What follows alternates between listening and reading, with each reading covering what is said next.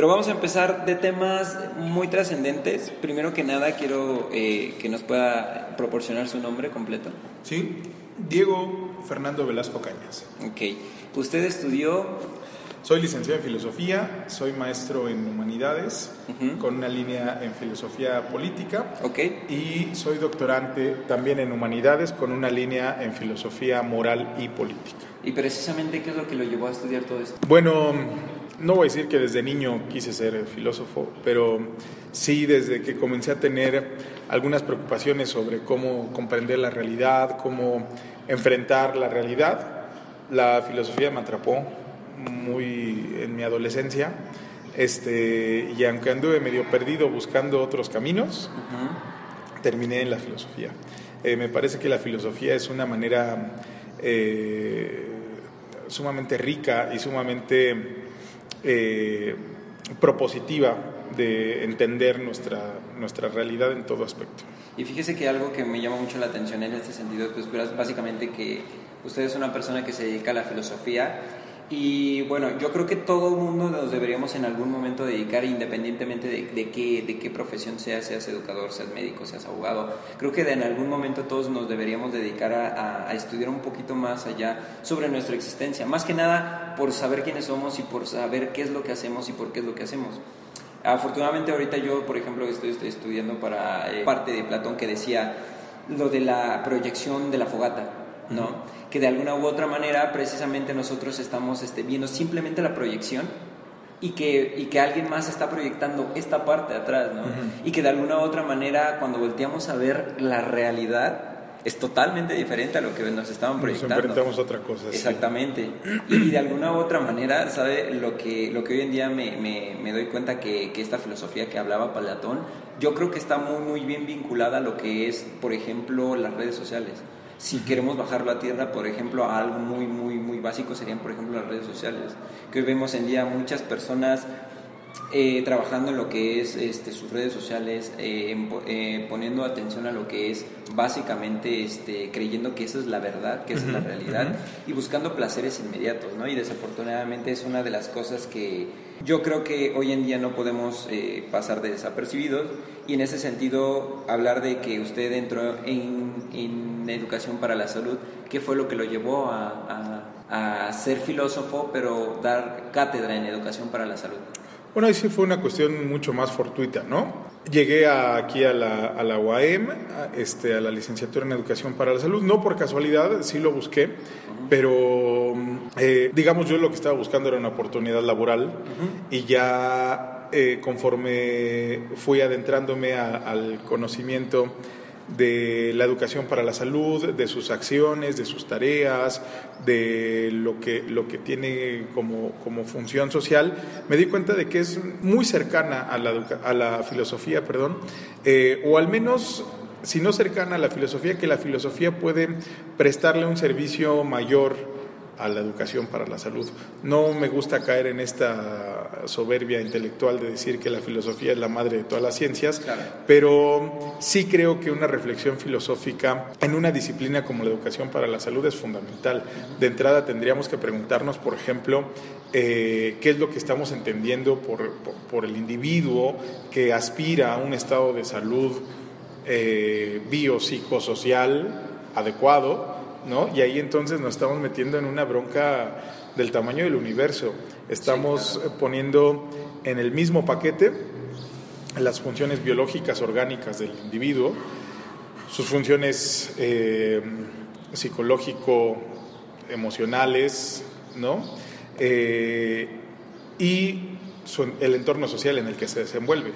Entonces ahí la filosofía, tú ahora lo mencionabas, desde Platón quizá antes eh, hasta la fecha, tiene un montón de, reflexiones y un montón de eh, aportes que pueden servir a la educación para la salud. Yo, por ejemplo, eh, en donde más me por donde más he entrado al tema de la educación para la salud es por el lado de la bioética, porque son las es la, materia principal que imparto aquí en, la licenciatura, pero también lo he pensado, por ejemplo, en términos epistemológicos, ¿no? Cómo plantear el tipo de conocimiento que debería producir la educación para la salud y cómo y que ese tipo de conocimiento tenga una cierta legitimidad epistemológica que la lleve a entenderse como una disciplina autónoma, independiente, dentro de todas las disciplinas eh, que, envuelven el tema de la salud. ¿no? La medicina, por ejemplo, tiene eso, esa autonomía epistemológica garantizada.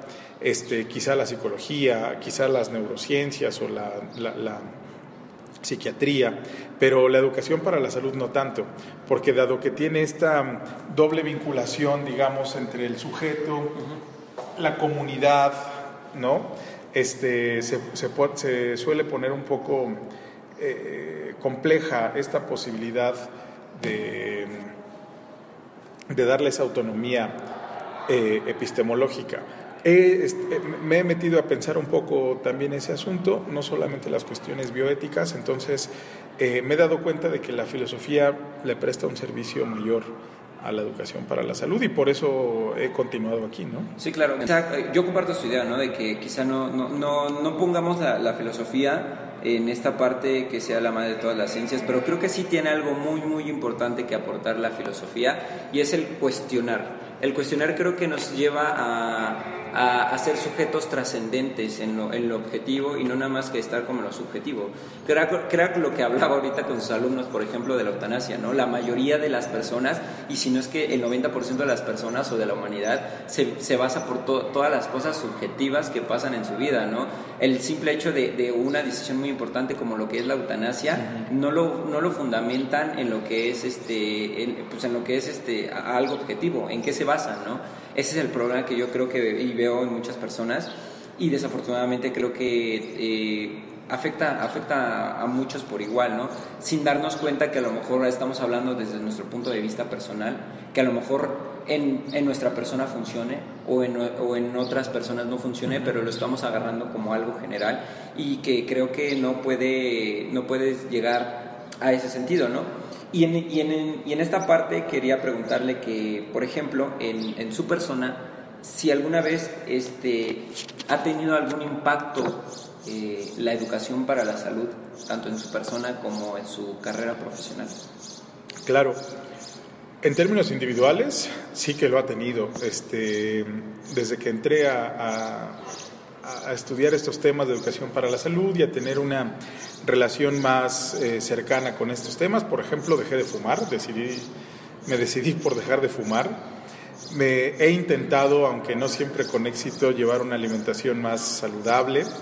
Eh, ¿no? Este, es decir, he, tratado de modificar algunas conductas que la educación para la salud me señala como conductas inadecuadas para, para mi, propia, para mi propio bienestar, incluso para el bienestar de mi familia, ¿no? O sea, si al final de cuentas eh, lo que yo hago tiene una resonancia en términos comunitarios y mi círculo de comunidad más cercano pues es mi familia, eh, sí la educación para la salud me ha puesto a pensar que mis acciones pegan también en ese, en ese sentido, impactan en ese sentido y he cambiado algunas cosas. Yo creo que bueno, para mí el logro más este, grande que la educación para la salud me ha permitido realizar es dejar de fumar. Llevaba mucho tiempo intentándolo y, de pronto pues ya me, convencí, me hice consciente de las, de las implicaciones del tabaco y lo dejé. Y es, y es algo que, bueno, yo siempre eh, debato con, con, las personas, ¿no? Que, que, creo que también están un poco en ese sentido, por así llamarlo, metafóricamente dormidas, ¿no? Las personas dicen fumar es malo, pero mientras están fumando un cigarro, ¿no? Entonces, porque si es malo fumar, lo estás haciendo, ¿no? Y, y, el argumento, eh, el problema de, de la educación yo creo que está en lo que eh, conscientemente hacemos, pero inconscientemente nos contradecimos. y, y, yo en mi mente nunca, o sea, siempre llega esta, esta parte del humano de, muchas veces te cuestionas esta, este tipo de, de, broncas y dices, ¿por qué si las, si las personas saben que es malo? Porque las personas saben lo que es dañino para ellas, lo hacen, ¿no? En este caso, la siguiente pregunta es, ¿cree que, eh, ¿cuál cree que sea el impacto de la educación para la salud en la sociedad ¿Y qué opina respecto a la educación para la salud? Primero, el impacto yo creo que hasta ahorita no ha sido el esperado o no ha sido el, no ha explotado la educación para la salud todo su potencial como para impactar en términos sociales de la manera en la que podría hacerlo. Pero yo creo que la educación para la salud tendría que considerarse como una especie de medicina del siglo XXI.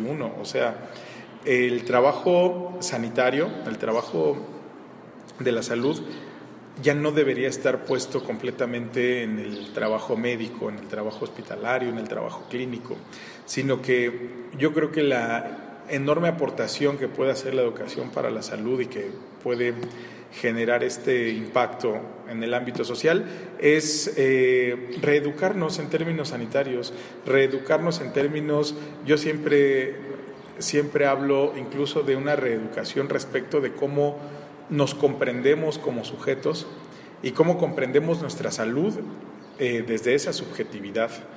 Cuando yo pienso, por ejemplo, en el ejercicio de la masculinidad que hoy llevamos a cabo los hombres eh, en general, eh, digo, bueno, es que ese ejercicio de la masculinidad nos mata, ¿eh?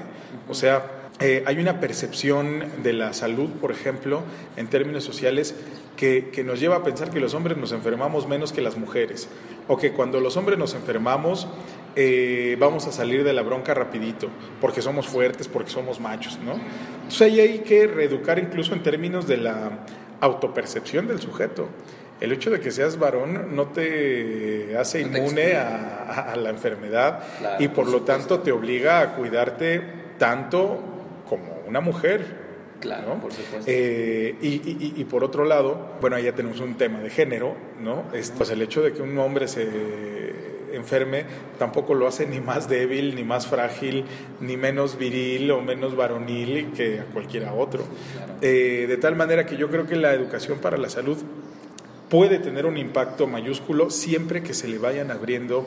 Hasta ahora esa ha sido la enorme lucha de todos ustedes, ¿no? de todos los que este, se desarrollan en este ámbito, que uno desde su trinchera trata de apoyar en, ese, en, ese, en esa lucha, pero que yo creo que son ustedes los que van a terminar sacando adelante a la disciplina, a la, educación para la salud, para lograr ese impacto.